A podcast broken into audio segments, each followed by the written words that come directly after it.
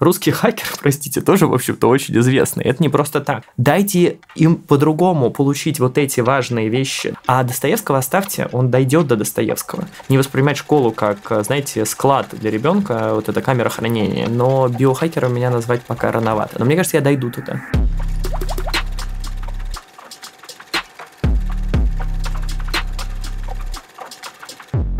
Виват, друзья!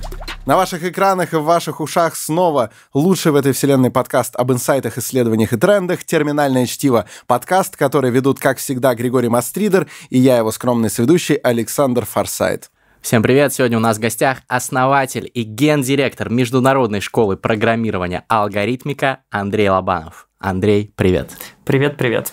Будем говорить с тобой сегодня про тех, про то, как научиться программировать, про твою биографию, потому что она у тебя очень крутая. А, Но ну, начнем, конечно же, со сферы образования. Мы любим эту тему поднимать, сами большие фанаты. И понятно, что много проблем в современной системе образования. Ты в одном из своих выступлений рассказывал, как безнадежно устарела, например, программа по информатике в школах, когда учат мышкой пользоваться детей, которые сами там в миллион раз круче зумеры, тиктокеры, чем их учителя.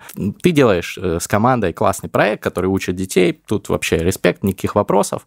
А, вопрос такой общий. Вот ребенок, я родитель, или, например, старший брат, у меня есть младший, я хочу, чтобы дети мои или мои младшие научились программировать. Вот что по шагам, пошаговая какая-то стратегия, с чего начать? Ох, а, а сколько лет а, тебе? Ну, давай, давай возьмем моих сестер. Брат у меня уже скоро закончит школу, а сестры помладше 10 и 13. Да. Мне кажется, самое важное – это вообще понять, а нравится ли это ребенку или нет. Потому что если мы делаем что-то, что нам очень сильно не нравится, это обычно плачевно заканчивается тем, что мы никогда в жизни к этому не возвращаемся. Я люблю всегда рассказывать про музыкальные школы в России, потому угу. что сколько людей их закончило, и сколько после этого никогда в жизни к музыкальным инструменту не прикасалась. Подавляющее большинство. Конечно, да, да, да. И здесь очень важно любить то, что ты делаешь, или как бы отправлять своих детей на то, что им может понравиться. Вот, это, наверное, самый важный критерий. После этого ты, тебе надо попробовать. В зависимости от возраста тебе надо пробовать разные вещи. Мне кажется, опять же, пробовать надо э, в том формате, который максимально развлекает. То есть мы, например, в алгоритмике с детьми разрабатываем компьютерные игры, и придумать свою компьютерную игру, это же клево, да? То есть это, в общем-то, ты можешь играть, ты можешь сам какой-то мир придумать. Там ребенок да. 11 лет может сделать игру там уровня of Persia или Марио за год. Вот. А 15 15-летний ребенок может уже там чат-бота написать и с друзьями прикалываться. И это кайфово. Поэтому, Я так понимаю, Prince of Persia какой-то из ранних версий. А, конечно, да-да-да. Не, не, пос... не фильм и не последняя версия, но это все равно как бы круто. Ну да, очень. Вот. А, и как бы, соответственно, надо найти школу, где учат через кайф, да, через какие-то интересные, актуальные для ребенка задачи. И после этого просто отдать его на эти курсы, попробовать. А, и, в общем-то, достаточно быстро станет понятно, завлекает или нет. Когда я говорю завлекает, это не обязательно, что ребенок после этого станет программистом. Угу. А, вообще, как бы кажется классная вещь про программирование, что это не только про а, саму профессию, она сама классная, и, конечно, там, если ребенок потом выберет, пойдет учиться, он, в общем, хорошо зарабатывать будет. Айтишники сейчас у Google как зарабатывают. Но это еще развивает комплекс на ребенка. То есть Эм, что конкретно? Давай по пунктам. Что развивает программирование? Ну, смотри. Первое, конечно же, логическое мышление. Тут, я думаю, что вы спорить не будете. В общем-то, логика, алгоритмы, в общем, они очень в одном месте расположены. Одновременно с этим это и про креативное мышление, потому что ты создаешь свою игру или создаешь свой проект, ты должен его продумать. Еще важная вещь – это про умение не бояться ошибок. Мы, когда учимся в школе, мы чаще всего, знаете, там, нам как учительница показывает, что мы что-то неправильно сделали, красной ручкой. Ошибка угу. – это плохо. Угу. Но вообще-то в нашей жизни ошибаться нужно, потому да. что ты не можешь сделать что-то классное, новое без того, чтобы ошибаться. Пирокинезис вот. говорил. А, программирование невозможно писать код программы без ошибок. Поэтому для разработчика вообще как бы момент дебагинга, да, там поиск ошибок, это супер нормальная процедура. Я знаю, что я не смогу без ошибок написать, поэтому я, в общем-то, понимаю, что ошибки это нормально, это данность просто жизни. И меня никто за них не ругает, потому что у меня есть возможность всегда эти ошибки потом проанализировать, отрефлексировать и исправить. И это тоже такая вещь, э, которая, конечно, входит а, в там, не, умение не ошибаться, умение пробовать.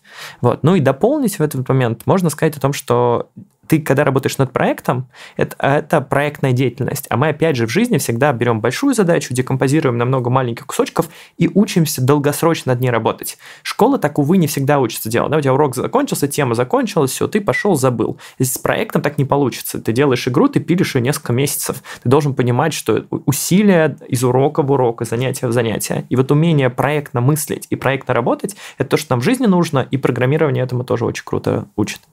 Слушай, ну впечатляющий набор. Э, ну, к сожалению, большинство школ наших учат не от кайфа, как ты сказал. Но у меня на уроках э, информатики в школе мы в карты играли вообще. Учитель сидел там у себя что-то там. У тебя вот, вот ты научился программировать на уроках программирования? А у нас, не, у нас не было даже, даже намека на то, что мы будем учиться программировать. Я тебе скажу, программирование на HTML появилось у меня только в ВУЗе. Угу. Вот, где оно, опять же, было уже совершенно не нужно мне и всем ребятам, с кем я учился на одной специальности. Ну, зачем психологам это вообще не ясно. А в школе нас учили, серьезно, нас учили запоминать э, лабиринт и стрелочками на память проходить его. Это классе седьмого. Ну, то есть, реально, как, как будто это что-то развивающее для людей с, с отставанием там или что-то в этом духе. Такое ощущение, что зачем-то это применяли ко всем. В общем, было очень странно. И у нас, я так понимаю, не спешат люди прислушиваться, не спешат как-то внедрять это массово. Но ведь где-то с этим обстоят дела лучше. Ты знаешь, я тут с одной стороны хочу даже немножко похвалить систему образования, потому что это чуть ли не первая страна в мире, которая внедрили информатику в основную школьную программу, как такие, условно говоря, тех, технологии. Это была, был Советский Союз, угу. о боже. Вот. А, и, но и там были крутые визионеры, которые это придумали, которые там оставили основу там ВМК факультета. А какие это были годы? А, ты знаешь, по-моему, это где-то 87-й, угу. 85 Я могу сейчас ошибаться, но это... Ну, 80 вот, Да, да, конец 80-х, начало 90-х, а, ну, по-моему, конец 80-х.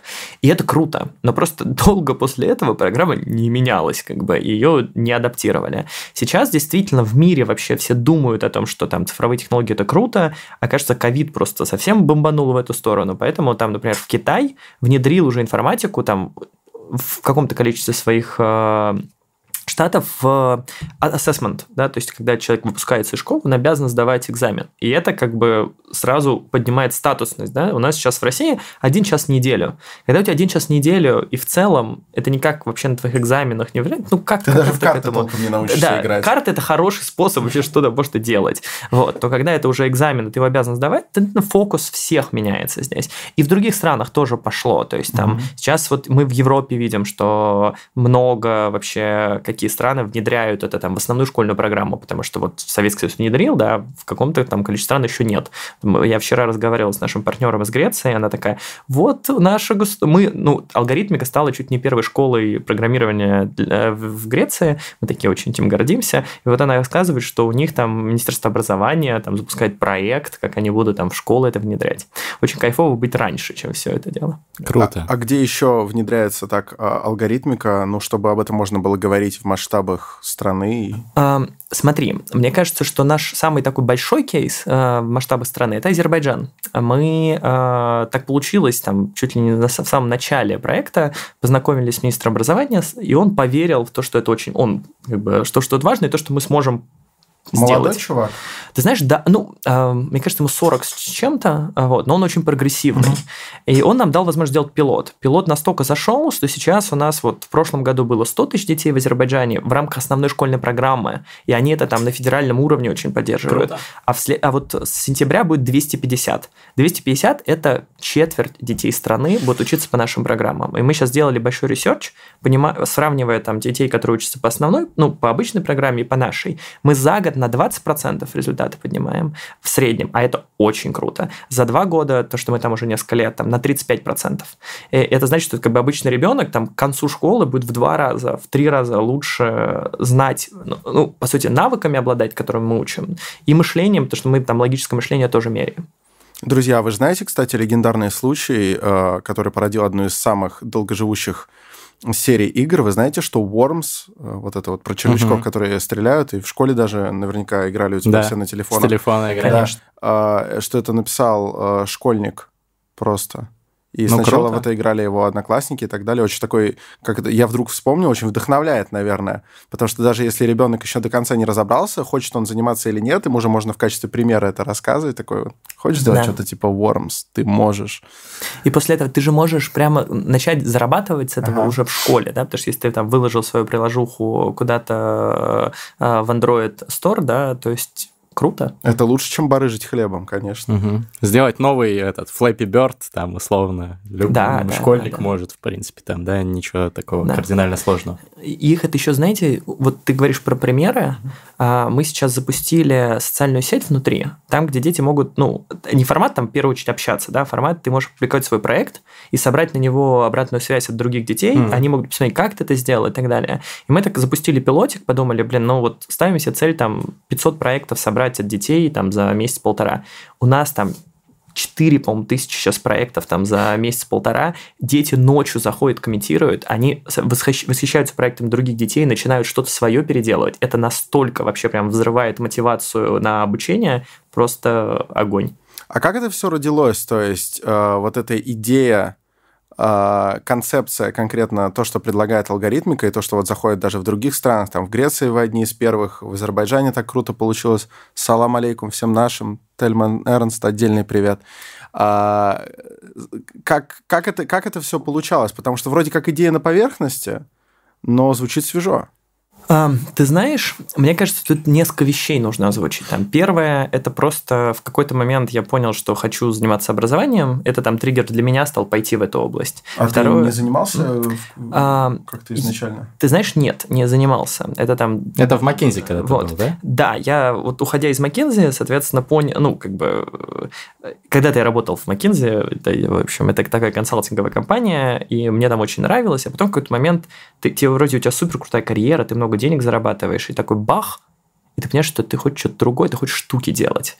И у меня был жуткий депресс на много месяцев. И я в рамках этого депресса пытался понять, а что вообще я хочу в жизни делать. И момент кармически правильности какой-то работы, которую я делал, это стало для меня там топ-1. Меня в этом плане меньше деньги мотивируют, чем то, что там, да, какой-то импакт угу. появляется из всего этого дела.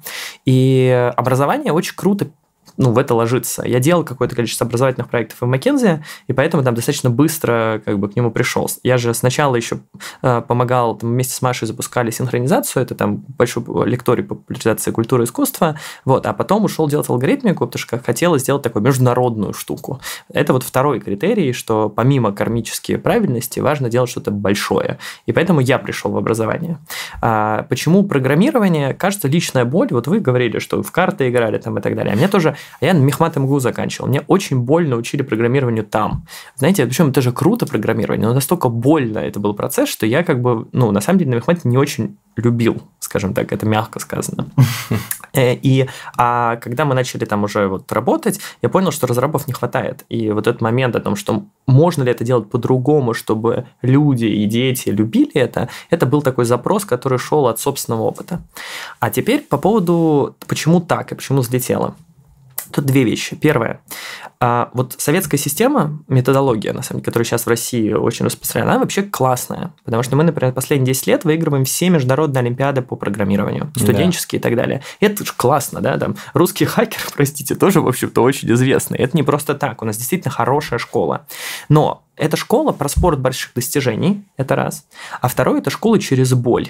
То есть, условно говоря, если ты там сможешь терпеть долго, а есть какие-то люди, которые ну, мотивируются через это, им важно, чтобы через боль было, они достигают результата. Но если ты не хочешь через боль, то ты как бы ну, не получишь ничего. И мы взяли эту методологию и объединили ее с возможностью делать это не через боль, через игру, через создание игр, э, через геймификацию, через вовлечение детей, через какие-то актуальные для него там мемы, шутки, да, через улыбчивого преподавателя. А, и это круто заработало работала. То есть ты с одной стороны ты берешь реально работающую методологию, с другой стороны разбавляешь ее так, чтобы она от нее дровила как бы теми, кто учится, и происходит мейджик, Прикольно, прикольно. Я сразу стал задумываться о том, что у нас же во многих сферах такой подход, да, достижение чего-то исключительно через боль.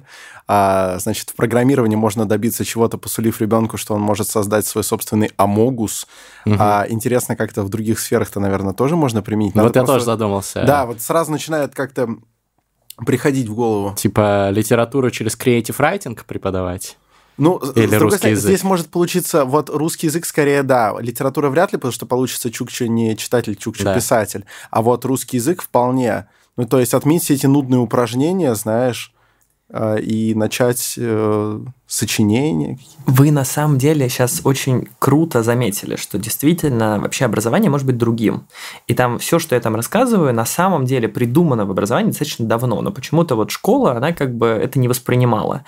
Вы знаете, мне очень понравилось, мне там лет года три назад рассказали про очень клевое сравнение. Вообще, когда школа появилась, та, которую мы ее знаем, она появилась там во время промышленной революции. И она же вообще похожа на завод. У тебя есть гудки, которые разделяют, как Мгм. бы, э, ну, да, у тебя есть бригады, это классы, которые очень жестко регламентированы. Ты там отсидел смену, отдохнул, отсидел смену, пообедал. У вас есть учет. Пошел там, да, учет есть, все вообще туда. А мир-то сейчас другой, да? То есть, может быть, тогда это работало, потому что тебе нужно научить было очень жесткому набору, как бы, и чтобы на самом деле человек был послушный. Потому что на заводе, да, тебе важно как бы монотонно исполнять какие-то вещи. Но сейчас все по-другому. Сейчас машина выполняет всю монотонную работу, а человек должен выполнять креативную работу, должен там think out of the box, да, думать нестандартно. И школы этому не учат. А, И в целом ну, об этом говорили, но это было не актуально. А сейчас это супер актуально. И поэтому появляется много школ, которые пытаются по-другому учить. И система, на самом деле, образования по чуть-чуточке движется в сторону того, чтобы работать с мотивацией ребенка, чтобы понимать, что как бы если ты его только через боль, как бы, то он в итоге там очень много кого мы потеряем. У нас же есть там куча стартаперов, да, которые на самом деле там не фигово в школе учились, Мгм. аж, а потом там я вел дневник в школе, и у меня, знаете, там постоянно прослеживается мысль о том, что я лентяй, потому что я не мог заставить себя там изложение написать там или сочинение написать. И учителя говорили, блин, ну Андрей, ну как бы что такое? Я сейчас шарашу сутками просто, потому что то, что мне нравится, я супер мотивированный работать. И, и так можно строить образование, добавляя туда то, что ребенку интересно. На самом деле в сочинениях то же самое. Неважно, ну мы же зачем учимся сочинения писать, да, или там, например, э, э, Достоевского. Вот зачем читать в школе Достоевского, как вам кажется? Ну, это, в принципе, способ миропостижения, мне кажется, такой. Ты узнаешь, э, узнаешь мир, э, как будто бы учишься на чужих ошибках. Достоевский ведь такой страшный, такой мрачный. Ты узнаешь, что какие в жизни есть мрачные стороны, сам в эти ситуации не попадая. Получаешь инсайты. С одной стороны, с другой стороны, культурный базис Ну, плюс это получаешь. просто очень интересно. Да. Там Вот, сюжеты. смотрите, очень нравятся ваши ответы, но согласитесь, что на самом деле процентов 80 людей не, пойма, не поймают те вещи, которые, скорее всего, там вы от Достоевского поймали. А, и важно дать им возможность эти вещи поймать через те инструменты или те способы, в которых, ну, которые для них э, актуальны. Да? Мы же можем там понять, что в мире есть какие-то проблемы, например, через игру какую-то в которой будет замоделирована ситуация, и там человек, вовлекаясь в эту игру, да, там как-то посмотрит. Например, там есть известный вот кейс э, вопрос вагонетки, да, там, когда Да. мы там хотим, ну, мы можем переключить, сбить одного человека, несколько, и вот чтобы дети через такого рода игры, например, познавали это, они же то же самое поймут. Или, например, если мы хотим хорошей литературе научить, но есть хорошая литература приключенческая, например, да, и мы там можем через нее сделать. Это не значит, что я призываю там не читать Достоевского, но это значит, что огромное количество людей, когда их заставляли читать Достоевского в школе, во-первых, к нему не были готовы, давайте так, и, может быть, лучше... И они возненавидели Достоевского, потому что их давили. Дайте им по-другому получить вот эти важные вещи, да, про которые... А Достоевского оставьте, он дойдет до Достоевского. Если вы будете потом рассказывать, опять же, что Достоевский классный, многие люди дойдут сами, но не через боль. Понятно. Но ведь наверняка какие-то ситуации, когда, когда необходимо усилие, такое волевое, уже даже не сопряженное с удовольствием, э, они бывают. Вот. И я в этой ситуации хочу спросить, а ты вот так мельком сказал, что ты сейчас шарашишь сутками, в то время как э, в школе как-то было что-то сложно собраться и так далее. Э, Что поменялось, понятно, стало больше удовольствия, но все равно шарашить с- сутками, это иногда э, начинает казаться, что это может быть э, излишний порыв и сложность. Как, ты, как, как, как тебе вообще это удается? Это действительно сутками или это ты так приукрасил немножко? Смотри, иногда, ну, сутками нет. Сутками нет. Вот в консалтинге еще работал, Никак иногда сутками. Щас- да. Давайте так. Овернайты. Стресса больше сейчас. А но часов меньше. У нас просто многие всегда спрашивают, э, мол, задавайте гостям, значит, вопросы о том, как они строят свое время, особенно если они такие трудоголики, что-то там свое строят, выстраивают, действительно работают, не да. покладая рук.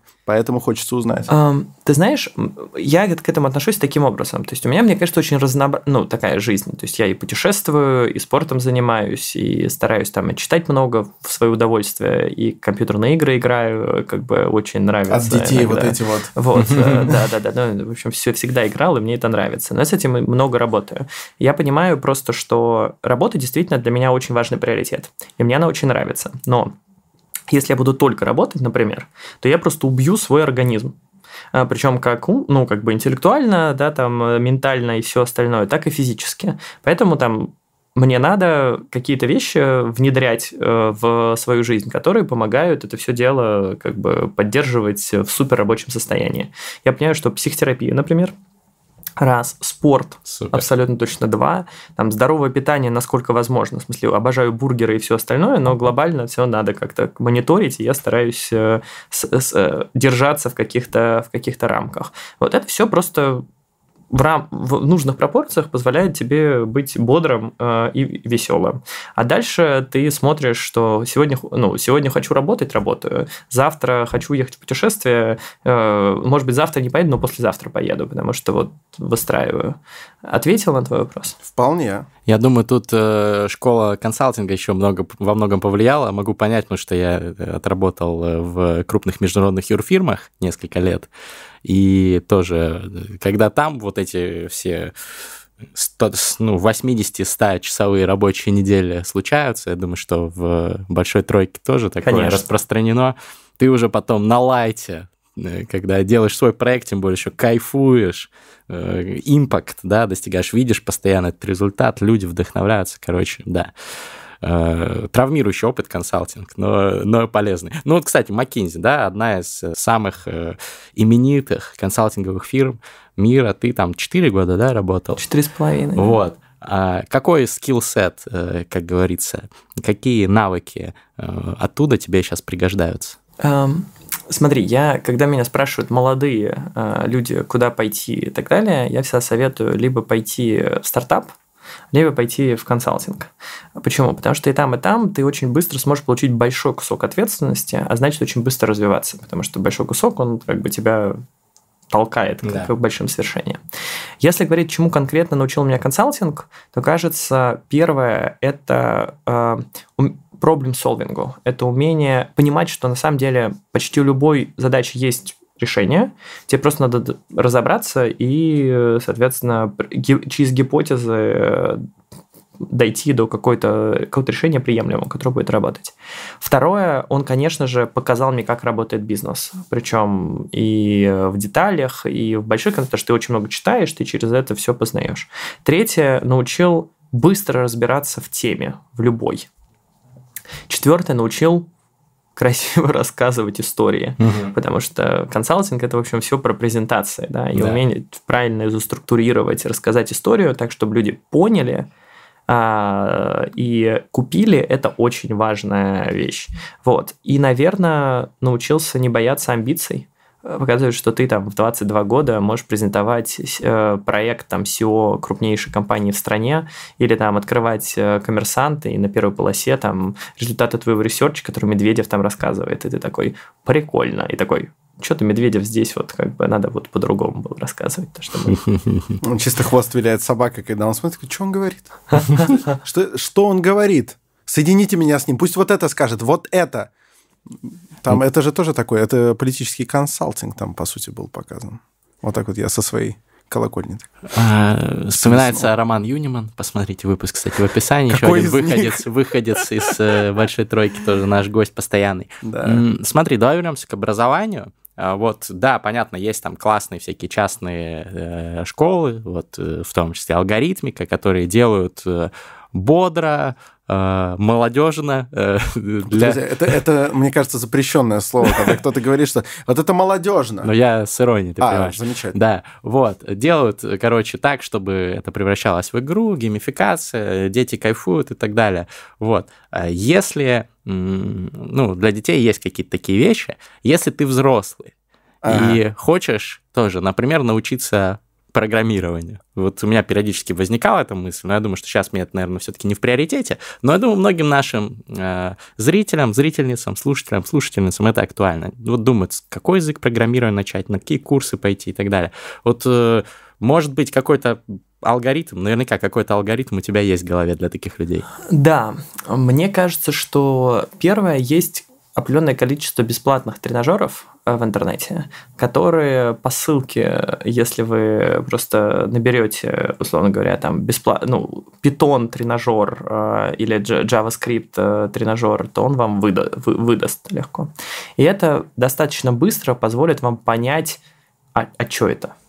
А, когда а какой говорю, надо брать, Python или JavaScript? Смотри, я думаю, что Во. или, или Python, или JavaScript, на самом деле. Это же достаточно такие простые, понятные языки, не требующие вот, э, большого уровня, там, знаете, внимания к деталям. Там, например, там C какой-нибудь э, очень хардкорный и очень крутой язык, но как бы немножко не туда. А, немножко не для начала мое мнение. А если понравилось, то после этого лучше пойти на какие-то курсы. И здесь я верю, что курсы с учителем всегда лучше, чем курсы без учителя. Да? То есть это и, и ты просто должен решить для себя, хочешь ли ты заниматься part-time, то есть это, например, по вечерам, да, или full-time. А, опять же, full-time, кажется, будет программа более а, эффективная, потому что погружение в среду, а part-time э, это, соответственно, там ты можешь просто не сохранить мотивацию, там год-полтора тебе нужно учиться. Угу. Здесь классно сказать следующую вещь. Знаете, мы, мы, мы же год назад начали в алгоритмике делать взрослые программы, и э, мы делаем программы подготовки людей, которые ничего не знают программирования, за три месяца full-time в джуниор-разработчиков. И когда мы там запускали, люди не... Ну, как бы, я рассказываю знакомые такие, да невозможно за три месяца профессию дать, да, у нас там пять лет в университете люди учатся uh-huh. и так далее. Вот. А на самом деле возможно. Причем возможно не только там молодого парня в 20 лет, да, там мои любимые там истории, это а, там у нас сейчас а, заканчивал нашу программу человек, там ему под 50, а, он водитель погрузчика, и он вот очень хотел как бы сменить профессию. И ему там все знакомые говорили, что ты что, дурак, куда ты рыпаешься. Хм. Вот. А, а три месяца, и он в первый же месяц получил работу э, там сильно более высокооплачиваемую, чем была у него до этого в IT-области. И там будь ты бариста в Старбаксе, будь ты фотограф, будь ты э, водитель погрузчика и так далее, ты можешь попробовать, если ты приложишь силы, ты можешь получить работу в IT, и после этого на самом деле круто зарабатывать.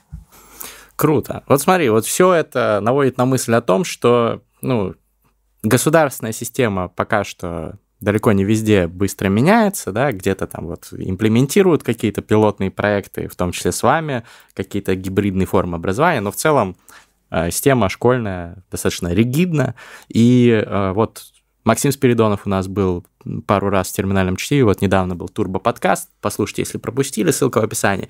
И он вот говорит, например, я своих детей в начальную школу вообще не буду отдавать, чисто домашнее обучение, потому что там, блин, не научат вот этому проблем-солвингу, как ты сказал, э, решению проблем, независимому мышлению, любви к ошибкам, там не научат, лучше вот частные учителя и так далее.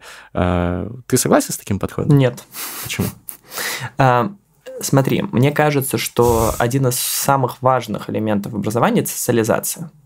А, а на кружках дети вот. будут социализироваться, как он сказал. It's not enough. Этого mm-hmm. недостаточно. А, у тебя социализация нормально проходит, когда ты долго с какими-то детьми проводишь, да, не там не раз пришел туда, а, а вот, ну, не раз в неделю, там, на два часа, когда это время, которое ты проводишь с человеком, попадаешь в ним, с ним в какие-то ситуации, в том числе конфликтные, учишься их решать. Для этого ты должен быть там долго с человеком, в том числе на переменах, в том числе как бы после школы пойти погулять и так далее. И особенно, на самом деле, социализация работает, ну, она вообще всю школу работает, просто разные, да, в разном возрасте, разным вещам мы учимся. И в этом смысле школа создает такую среду, в которой ты социализируешься. Когда ты дома, то, в общем, ты в таком немножко в коконе. Опять же, есть дети, которые точно из этого кокона как бы могут э, нормально выбраться. Но мы же говорим про какие-то средние значения. Да. Вот средние значения рискованно. Я бы советовал искать хорошую школу, потому что есть хорошие школы, в которых как бы и учат, э, и, в общем, которые на эту тему больше смотрят. Ну, это если ты живешь в крупном городе каком-нибудь с такими школами. И то, и то непонятно, что хорошая школа, потому угу. что вот мне довелось попасть в школу, которая все время в списках там в пятерке фигурирует. Вот, очень понтовая, но не хочу ее ни рекламить, ни хаять. Там было и хорошее, и плохое, и там были замечательные абсолютно учителя, и шикарная программа, очень необычная, очень полная, а общеобразовательные предметы преподавались на высочайшем уровне. И при этом там совершенно не был сформирован какой-нибудь, хоть сколько-нибудь здоровый детский коллектив, и за ним особо никто не мог уследить, потому что это все были дети из очень, из очень таких, из очень распущенной среды, mm. вот, и это никак не контролировалось, и я очень недолго там проучился, просто потому что мне как раз вот с этим коллективом, да, где я должен был, казалось бы, социализироваться, мне было очень некомфортно, а школа считается очень хорошей, вот, и непонятно. Здесь надо искать я, ну, как бы, является ли рейтинг единственным критерием? Абсолютно точно нет. А как найти-то? А, Ты же смотри. не можешь там на первом ребенке протестировать, потом а. следующего а, родим, он уже в правильную пойдет. Смотри, абсолютно точно. Во-первых, попытка так сказать, может быть вторая. Что значит не, с ребен... не со вторым ребенком, а с тем, что ты можешь... Э, ну, первое, хороший, хорошая проверка в начале. Хорошая проверка включает и рейтинги, и пойти поговорить на эту школу, посмотреть, и поговорить с выпускниками или с людьми, которые там сейчас, родителями, например, там, да, которые там учатся, поговорить с классным руководителем, который у тебя будет. Эти все вещи очень сильно почитать форумы. Это, это, этот весь объем вещей, на самом деле, очень неплохо тебе уже объяснит. Да?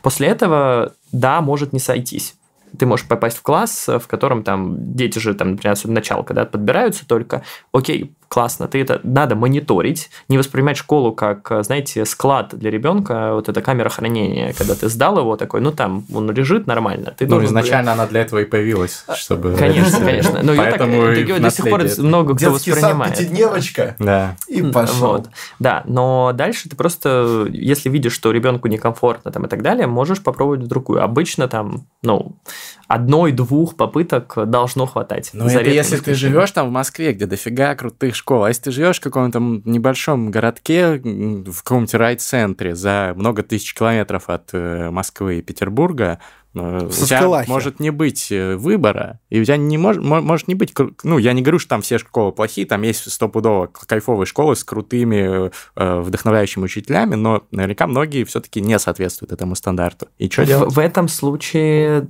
намного сложнее, да, если вы совсем ничего не можете найти дома, то надо пытаться... Ну, тогда, на самом деле, может быть, совет Максима и может подойти, но опять же, проблема в том, что социализироваться ребенку все будет тяжело, потому что на кружке он будет видеть как раз детей, которые там... Ну, как бы там действительно есть много проблем. Да? Я помню, что там в школе я учился в одной, потом перешел в другую, и в, этой, в первой школе нрав...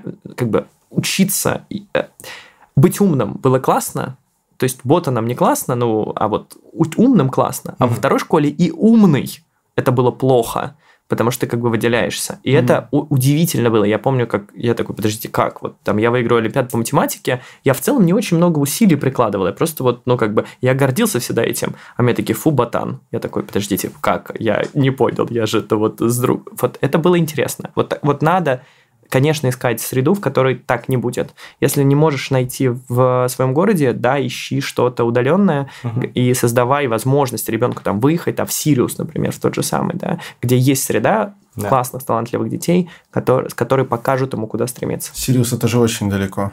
Ну, туда каждый год ребенок, если он как бы показывает какие-то результаты, может ездить на образовательные программы. Там несколько десятков тысяч световых лет, по-моему. Это вот, подожди. Ты про это, да? Нет, ну не, не несколько десятков тысяч, я не знаю, сколько там световых лет. Это школа, где она? Сочи. Сочи. Это центр, а, центр ну дополнительного образования. Школково, всякие такие Я просто не знал про Сириус, и я подумал, ничего себе, можно периодически...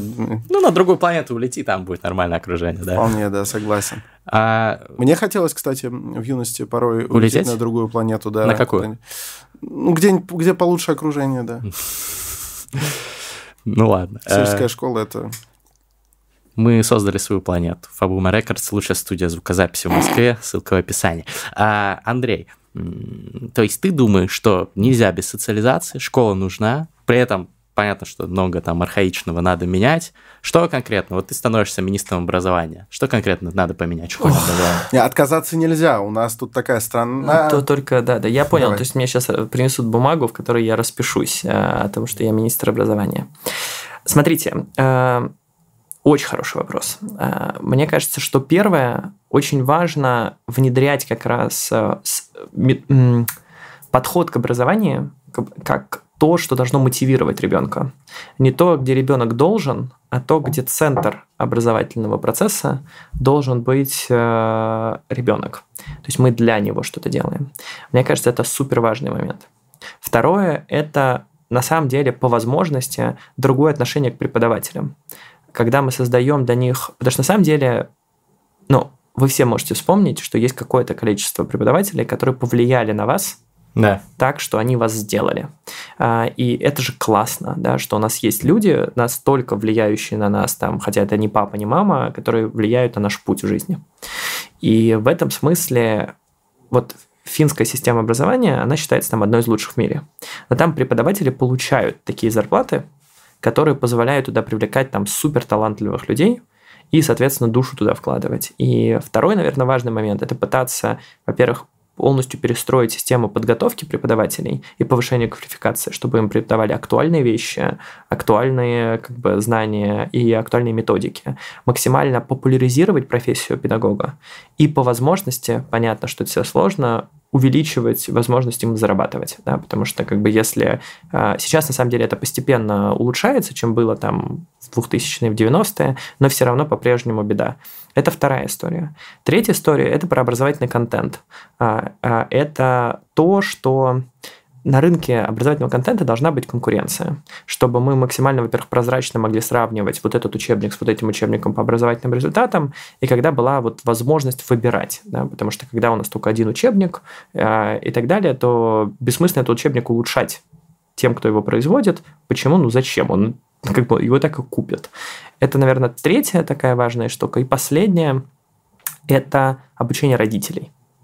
Потому что если родитель воспринимает э, школу как камеру хранения, о чем мы говорили, угу. в целом много чего не получится. Или если ребенок, и родитель своему ребенку говорит, что он тупой, а, или там ты вон посмотри, там, знаете, как а, сын маминого соседа, да, вот у которого всегда все лучше а, да. и так далее, то мы, конечно же, психику ребенка убиваем. И уме... возможность научить родителей, как правильно взаимодействовать с детьми, чтобы сохранить их мотивацию, да, направлять их в нужную сторону и так далее, это супер важный критерий. Вот это, наверное, четвертое. Блин, очень стройная программа. Мне очень понравились все пункты. Последний прям кайф. Мне кажется, тут даже не только родителей, в целом повысить какой-то уровень осознанности людей, то та же психотерапия, э, какие-то навыки ненасильственного общения очень сильно бы помогли и страну поднять, и весь мир улучшить. Ну что, возьмете меня министром? Ну, я, ну... это вопрос к Роману Юниману нашему. Вот, я думаю, что, блин, был бы крутой министр. И еще один комментарий про учителей. Ну, как бы смешно, конечно, обо всем этом говорить, да, с нынешними зарплатами. В Финляндии они, наверное, получают столько, что чуваки, которые у нас Маккензи. в консалтинг идут, они уйдут туда в учителя. Но мне нравится, знаешь, наверное, проект «Учитель для России». Очень э, люблю. Да, клевые ребята. Штука, да. Шатаут им хочу сделать, тоже ссылку на них в описании. Посылают там талантливых молодых ребят, знаешь, да? Да, конечно. Я ездил, выступал с ними. У меня, у меня в сохраненных закладках есть, я думаю, знаешь, вот если все пойдет не так, угу. я на пару лет поеду. Либо в иностранный наладится. легион, либо учитель В иностранный регион это не на пару лет. Да. А вот если на пару лет, то в учитель для России. А если уже с законом проблемы, то это в иностранный регион. Там можно имя поменять. Просто замечательно. Вот, но э, э, я, я вот, вот я прям почувствовал, запахло инсайтами ценными. Чувствуешь? Да. Вот, вот в воздухе что-то такое носится. Это если что, инсайты. А, в общем, я в восторге. Да, почувствовал, почувствовал. Было действительно интересно. Так вот, про учитель для России ты... Э... Я ездил в Белоусово, в Калужскую область, выступать перед школьниками, и там вот несколько учителей было вот по этой программе. Э, почитайте, погуглите или по ссылке в описании, пройдите, если интересно. Э, они молодых ребят как раз вербуют, платят им конкурентоспособную зарплату, отправляют в какие-то маленькие там школы в провинции, чтобы преподавали, поднимали. Один учитель, как может, как много может поменять один учитель? Да, один Очень крутой много. учитель, и ты все. Твоя жизнь потом идет по определенной траектории только из-за этого. У тебя ты вот смотришь, э, а, были я, такие, я да? просто задумываюсь. Но на самом деле действительно, да, и, и даже из тех школ, где все шло не супер, можно припомнить. Вот Марина Анатольевна Носель. Вот если кто у нее сейчас учится э, или кто с ней на связи, передайте, пожалуйста, Марине Анатольевне, что ну вот огромный поклон, очень низкий. Спасибо большое. Первый на ум приходите, когда такие слова все говорят. Вот. Я вот помню, у меня в пятом классе была учительница по истории, которая э, очень вдохновляюще все делала, и я еще был в нее влюблен. Уф. Я ей написал даже какое-то письмо на, э, в конце э, года, влюбленный в историю и вас, э, Гриша, а такой-то там, пятый В класс. Вот, э, к сожалению, стерлась с памяти, надо найти... Э, вот так не помню свою первую любовь. Кошмар. Да. А я вот помню, я был, я был в восторге от учительницы географии Светланы Александровны Коломийцевой. Опять же, э, большой шараут. Вот. Э, мне кажется, полшколы было в нее влюблено. Не в смысле, что школа была влюблена, а ну, шко- школа была рядом с Химками там. Но в целом Светлана Александровна тоже большой привет, большой привет. Андрей, не можем с тобой не обсудить тему, связанную с твоей биографией. Вот ты говорил, тоже где-то высказывался, что вот, э, закончил вуз и понял, что, ну, бизнес, наверное, не мое, пойду в, работать э, в такой яппе стезю, корпоративным э, сотрудником. А после мехмата обычно в бизнес идут, да? Ну, многие, кстати, с мехмата делают бизнес. У меня был, собственно, бизнес на мехмате. Вот. Не успешно. Продажи курсовых? Это не бизнес. А что за бизнес, кстати, был? Рекламное агентство. Рекламное агентство. Но не пошло просто, да? Ну да, да, да, да, да, да. То есть мы там 12 сотрудников, но даже на зарплату себе не сильно зарабатывать. На сотрудникам зарабатывали, но не очень высокие, а себе не зарабатывали. Ну, просто вопрос тоже такая дилемма, дихотомия, развилка. Свой бизнес или э, пойти вот в тот же там крутой консалтинг или какие-нибудь там корпорации, интересно, где тебя будут обучать и так далее. Ты сказал, что вот э, рекомендуешь либо в консалтинг, либо в стартапы, а свой бизнес рекомендуешь потом? Да, ты знаешь, э, мне кажется, что э, очень важно вначале получить базу. А, и эта база – это то, за счет чего ты после этого просто как бы, ну, если ты хорошо плаваешь, ты потом можешь там Босфор переплыть. Да? Если ты сразу как бы такой нырнул и поплыл Босфор, то концептуально кто-то переплывет, но шансов э, поменьше будет, чем если тебя научили правильно плавать. И я считаю, что предприниматели – это лучше это настолько классные люди, потому что они меняют мир, да, они создают дополнительную ценность, а, и эта ценность там в итоге приводит к тому, что больше людей становятся счастливыми, там получают там классные продукты новые, предприниматели еще друг с другом конкурируют, за счет этого там мы все как пользователи получаем какие-то а, классные штуки в более хорошем качестве, больше, дешевле и так далее. И поэтому хотелось бы, чтобы предпринимательство становилось все больше и больше. Когда ты, в общем, ты это, ты как делать предпринимательство? Ты можешь научиться либо, когда ты пошел в какую-то бизнес-структуру, ну, где тебе дали вот эту свободу, либо, когда ты пошел в какой-то стартап. На самом деле, там, мы еще в алгоритмике там, придумали, мне кажется, третий путь ну, во-первых, там приходят молодые ребята, mm-hmm. которые в стартап работают, но мы же еще с франшизой работаем. И поэтому я еще немножко горжусь не только потому, что мы э, учим э, людей э, программированию и там готовим к профессиям 21 века, что мы еще помогли 300 людям стать предпринимателями. Mm. И мы учим их быть предпринимателями. То есть, по сути, алгоритмика в каком-то смысле школа предпринимателей. То есть, к нам приходят люди, которые хотят открыть собственный бизнес. Мы часть то есть продуктовую вещь закрываем своими силами, но все, что связано с развитием бизнеса и так далее, они на местах делают сами. И мы учим их, как делать это правильно. И в итоге, мне кажется, неплохо получается. Там и 300 человек по миру классный результат. И то, что у нас там 90% успеха здесь, да, то есть 90% людей зарабатывают больше, чем они до этого и продолжают с нами там шарашить годами, это тоже тем, что это гордиться. А какие главные инсайты, которым вы учите?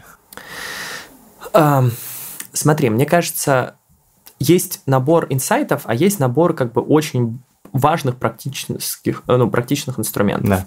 Первое важно понимать, да, что когда есть супер малый бизнес, а есть немножко больше, чем супер малый бизнес, назовем это так. Просто малый. И он разный, потому что супер Какое супер разграничение? Малый, Где-то ну, Когда у тебя есть один-два сотрудника, и когда у тебя mm есть 10 и больше сотрудников. Okay. Поверьте, это разные миры. Первое, когда у тебя один-два, тебя учат делать маркетинг, тебя учат продавать, как устроена воронка продаж, тебя учат базовым инструментам, что такое CRM-система, почему она важна, почему важно смотреть на метрики, почему важно там работать с качеством и так далее и тому подобное. Когда у тебя 10 человек, тебя учат приоритизировать, и тебя учат управлять командой, потому что управление командой – это как бы отдельное искусство, угу. да, что ты и лидером должен быть, да, и менеджером с точки зрения контроля результатов и так далее, и с точки зрения правильной постановки задач, давать обратную связь, и это, в общем, та проблемка, которая сразу-то не появляется, а потом ей очень важно, поэтому у нас там мы учим молодых предприниматели одним способом, а чуть, когда они с нами год, два, три поработают, и их бизнес там в 3-4 раза вырос, учим уже другим вещам. Угу. Это франшиза алгоритмики. Да. Она в России в основном. Она работает. по всему миру. Мы как раз, на самом деле, это там один из основных каналов, как мы распространяемся. Алгоритмика, это сейчас уже есть в 48, по-моему, странах. Я боюсь, э, не, не успеваю следить, но потому что оно каждый месяц там еще там 3-4 э, страны добавляется, и в каждой из этих стран есть предприниматели, которых, э, которых мы научили запускать школы и делать, собственно, бизнес. А вот если вкратце, вот э, совсем так упрощенно. Вот у тебя раздается звонок, ну, наверное, у специального человека где-то под твоим uh-huh. началом, но эм, у меня Э, конкретно есть, допустим, способ вызнать твой телефон напрямую. У тебя расстается звонок, я говорю, меня зовут э, господин Пак, товарищ Пак, я из Пхеньяна, э, я хочу стать местной Лии Кокка, Uh-huh. Вот, конкретно в компании, которая будет по франшизе, значит, предлагать э, услуги алгоритмики. Э, первая школа программирования частная в Пхеньяне. А, куда приезжать, кого привозить, чему будете учить и сколько это будет продолжаться. Можешь вкратце рассказать, что дальше происходит? Ну, допустим, для удобства не из Пхеньяна, а из э, какой-нибудь менее закрытой а, Да, местности. давай какой-нибудь... Э, из знаю, Сеула. Из Сеула, да. Сеул хороший, прекрасный город. Э, Пхеньян тоже супер. Ну, Корея едина, так что, в принципе, про одну страну говорим, так? Первое, пройдет месяц-полтора, в которых мы поможем тебе создать финансовую модель, проанализировать твой локальный рынок очень кратко, чтобы понять, как это сделать, познакомить тебя, что такое образовательный и бизнес-процесс. Но это надо, чтобы я, будущий Ли Кока, приехал в Москву? Нет, это все удаленно делается. Понял. Это все мы, в общем, компания, у нас даже сейчас в офис ходит там из 300 сотрудников 20, все остальные работают удаленно. сотрудников? Вот, да, 300 сотрудников. А, пипец, э, до сих пор, как говорю эту цифру, и мне страшно. Это 30, в 30 раз больше, чем чуть побольше, чем совсем маленький бизнес. Да, да, да. Вот мы сейчас доросли до маленького бизнеса, да, то есть это следующая вещь.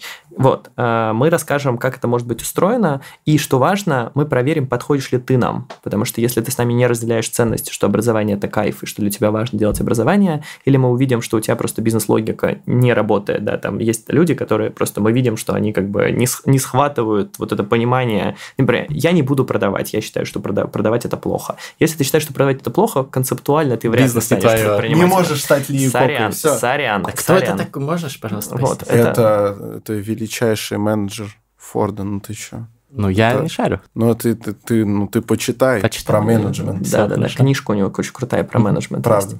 Вот. Okay. А, да, после этого, если мы договорились, то ты нам платишь э, денежку а, за... и после этого попадаешь к нам на онбординг, где тебя уже учат. Не просто рассказывают, а прямо вот ты неделю изучаешь маркетинг, неделю изучаешь продажи, неделю изучаешь, как работать с преподавателями и так далее. Мы тебе передаем кучу гайдов, как делать э, там курс, как искать припов, какие объявления где-то делать, какие рекламные способы здесь работают, какие-то нет. И погружаем тебя после онбординга вот этого, ты, тебя ведут прямо за ручку, как запустить первую группу, вторую, третью. Как только ты, так сказать, оперился и первый полет, первые оплаты пошли у тебя, мы тебя запускаем в комьюнити других э, э, таких же предпринимателей, вы вместе с ними обмениваетесь, и тебя бизнес-ментор такой э, ведет все время, помогая тебе становиться лучше, круче.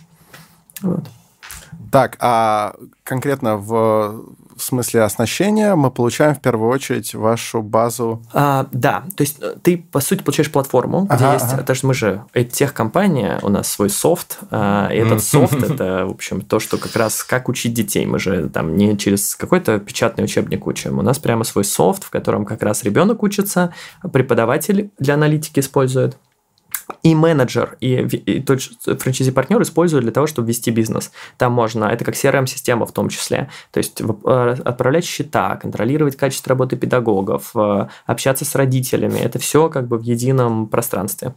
Мы тебе передаем софт, мы передаем огромную базу знаний, в которых расписано, что, как нужно делать, и ты проходишь через образовательный курс, э, который как бы тебя онбордит в процесс, э, вовлекает. После этого ты каждую неделю созваниваешься с бизнес-ментором, идешь по чек-листу, как ты запускаешь школу, а когда ты запустил школу, ты продолжаешь созваниваться с бизнес-ментором, чтобы там смотреть на цифры и улучшаться, и развиваешь бизнес, э, наращивая количество детей, ну, через какие-то маркетинговые каналы тебе приходят с родителями. В общем-то, строишь бизнес. А по русской провинции, просто про 48 стран я понял, но... В, в России 150 провинции... городов. 150 городов, да. Вот я смотрю, как ты э, вот, жестикулируешь, обратил внимание на кольцо на твоем пальце. Это Aura Ring? Да, да. У меня да, так, да. ну, у меня тоже. Я заметил. У меня тоже оно есть. И у Александра тоже есть. Ох ты, нет, я, мне кажется, смотрите, я стараюсь следить это какие-то совсем базовые метрики, а, но биохакером меня назвать пока рановато. Но мне кажется, я дойду туда. Угу. Потому что в целом, э, мне кажется, мы правда мало понимаем про доказательную там, медицину и все остальное, и понимая это, короче, ты можешь свою жизнь делать э, лучше. А зачем ты следишь за какими э, показателями? Сон э, во всех его проявлениях, э, подвижность э, и какие-то отклонения, знаешь, вот от сердечного ритма и так далее, угу. когда это там уходит Вариабельность. Ты, да, ты, ты, ты думаешь, почему? И как бы если видишь какой-то плохой паттерн, который у тебя начал образовываться, стараешься его как-то под, подправить. Но я считаю, что это биохакинг. Это базовый биохакинг. Хорошо, скажем. тогда я биохакер. Yes, все, все прекрасно. Такой вопрос. Чему учишься ты? Ты человек, который Э, делай так, чтобы тысячи других людей учились, э, но ты сам по-любому кучу времени, ты сам сказал, книги читаешь и так далее, тратишь на самообразование. Расскажи вот основные, э, так сказать, пути, по которым ты сам себя прокачиваешь. А, ты знаешь, это зависит. То есть я обычно, я очень верю, что образование человека устроено ступеньками. То есть ты сначала как бы тебе в какой-то момент кажется, что ты ничего не знаешь, Э, и у тебя ничего не получается, потом ты накапливаешь, накапливаешь, накапливаешь знания, и в какой-то момент тебе начинает казаться, что тебе все понятно. А, ну, жизнь проста, вот здесь я все понимаю и так далее. А потом ты продолжаешь дальше развиваться, и ты в какой-то момент опять понимаешь, что ты ничего не знаешь. Да. Это значит, что ты выпрыгнул на следующую ступеньку. Потом ты опять там, так сказать, развиваешься, и потом вот на эту ступеньку выпрыгиваешь. Mm. И я в моменты вот прыжка на ступеньку, я вижу, какие вещи, какие вещи мне не хватает в жизни сейчас. Там одна из вещей, которую постоянно не хватает, ее надо постоянно переделать, это умение управлять людьми, это менеджмент. А, и я читаю много, я общаюсь с людьми, пытаюсь понять, как мне взаимодействовать с другими людьми, как правильно задачи ставить, да, то есть и операционные процессы, как э, мотивировать людей и так далее. Это первая вещь, которая у меня постоянно есть. А остальные вещи, они добавляются. Например, мы много думали про корпоративную культуру внутри алгоритмики, как правильно устроить, чтобы люди были супер счастливы, чтобы вся эта штука работала. Я туда э, погружался. Э, я постоянно стараюсь читать про образование, про тренды, чтобы быть э, в курсе того, как все эти вещи uh-huh. происходят. Там до этого мне было интересно разобраться, как работает там маркетинг. Я много про маркетинг читал. Там а, вот, то есть есть, наверное, тема образования и тема менеджмента, которая есть в моей жизни всегда а остальные приходят просто вот есть задача, которую я как руководитель должен решить. Я в нее погружаюсь, разбираюсь, потом ищу человека, который может решить, и ищу следующую. Угу. А сейчас у тебя какие задачи? Сейчас задача сделать из алгоритмики международную компанию. Такой мы, же уже. Мы, ну, конечно, 48 стран, не забываем, пожалуйста, да. А, вот, но я сейчас говорю про людей, а, про команду, потому что у нас сейчас уже где-то человек из 300, человек 15-20 на русском не разговаривает. А откуда они? А, отовсюду. А, Англия, Ливия, Ливан, Ливан, а, Азербайджан, на самом деле, а, по-моему, Египет есть, а, Индия есть. Угу. И это, эти люди сейчас немножко сбоку от культуры. Потому что когда у тебя 90% людей разговаривают на ну, русском, да. у тебя все происходит на русском. И как с одной стороны, знаете, не превратить, вот мы с завтрашнего дня на английском языке разговариваем, и ты такой, ну как бы классно, но, во-первых, у тебя там 100 человек не разговаривает на английском, во-вторых, все такие, почему, мы же вроде нас 90%, и как сделать так, чтобы эта культура была, во-первых, чтобы люди понимали разные культуры, чтобы те люди, которые там пока не говорят на основном языке, таких будет становиться все больше и больше, чтобы они ощущали себя частью команды, чтобы ценности ДНК команды туда распространялось, а, чтобы мы синхронизировали процессы, чтобы мы, работая удаленно, да, там не теряли в эффективности всего этого дела. Это задачки, которые я пока не очень знаю, как решать. Я никогда не решал, и вообще мало людей решало, если честно. Угу. И вот этот момент разобраться, а что здесь можно и как это можно, это прям большая задача. И какой у тебя план вот чисто вот по этим направлениям? Я, если у меня конкретно, есть микрошаги, которые мы туда делаем. Мы начали добавлять э, отдельные там чаты, где люди могут общаться. Мы начали э, второй линией, э, ну, с переводом на английский транслировать все сообщения и на слайдах, которые у нас на общих встречах происходят, и на и на звуке, да, то есть человек транслирует, э, переводы делает. Мы начали делать какие-то совместные активности, там, не знаю, пробеги 3 километра, и мы делаем это во всех городах, в которых мы присутствуем. Это человек там из Индии может почувствовать, потому что мы выбираем время, в которое все могут пробегать, пробежать. И это то, что создает маленькие крючки, которые коннектят и создают общее поле. Вот. А, и это то, что мы сейчас делаем. Дальше, мне кажется, большая дорога, когда у нас вот сейчас появляются первые менеджеры, которые не русско русскоговорящие, с ними сделать так, чтобы у нас вся коммуникация менеджмента пришла на английский язык, и чтобы это изменило mindset русских менеджеров, да, что мы все международная компания.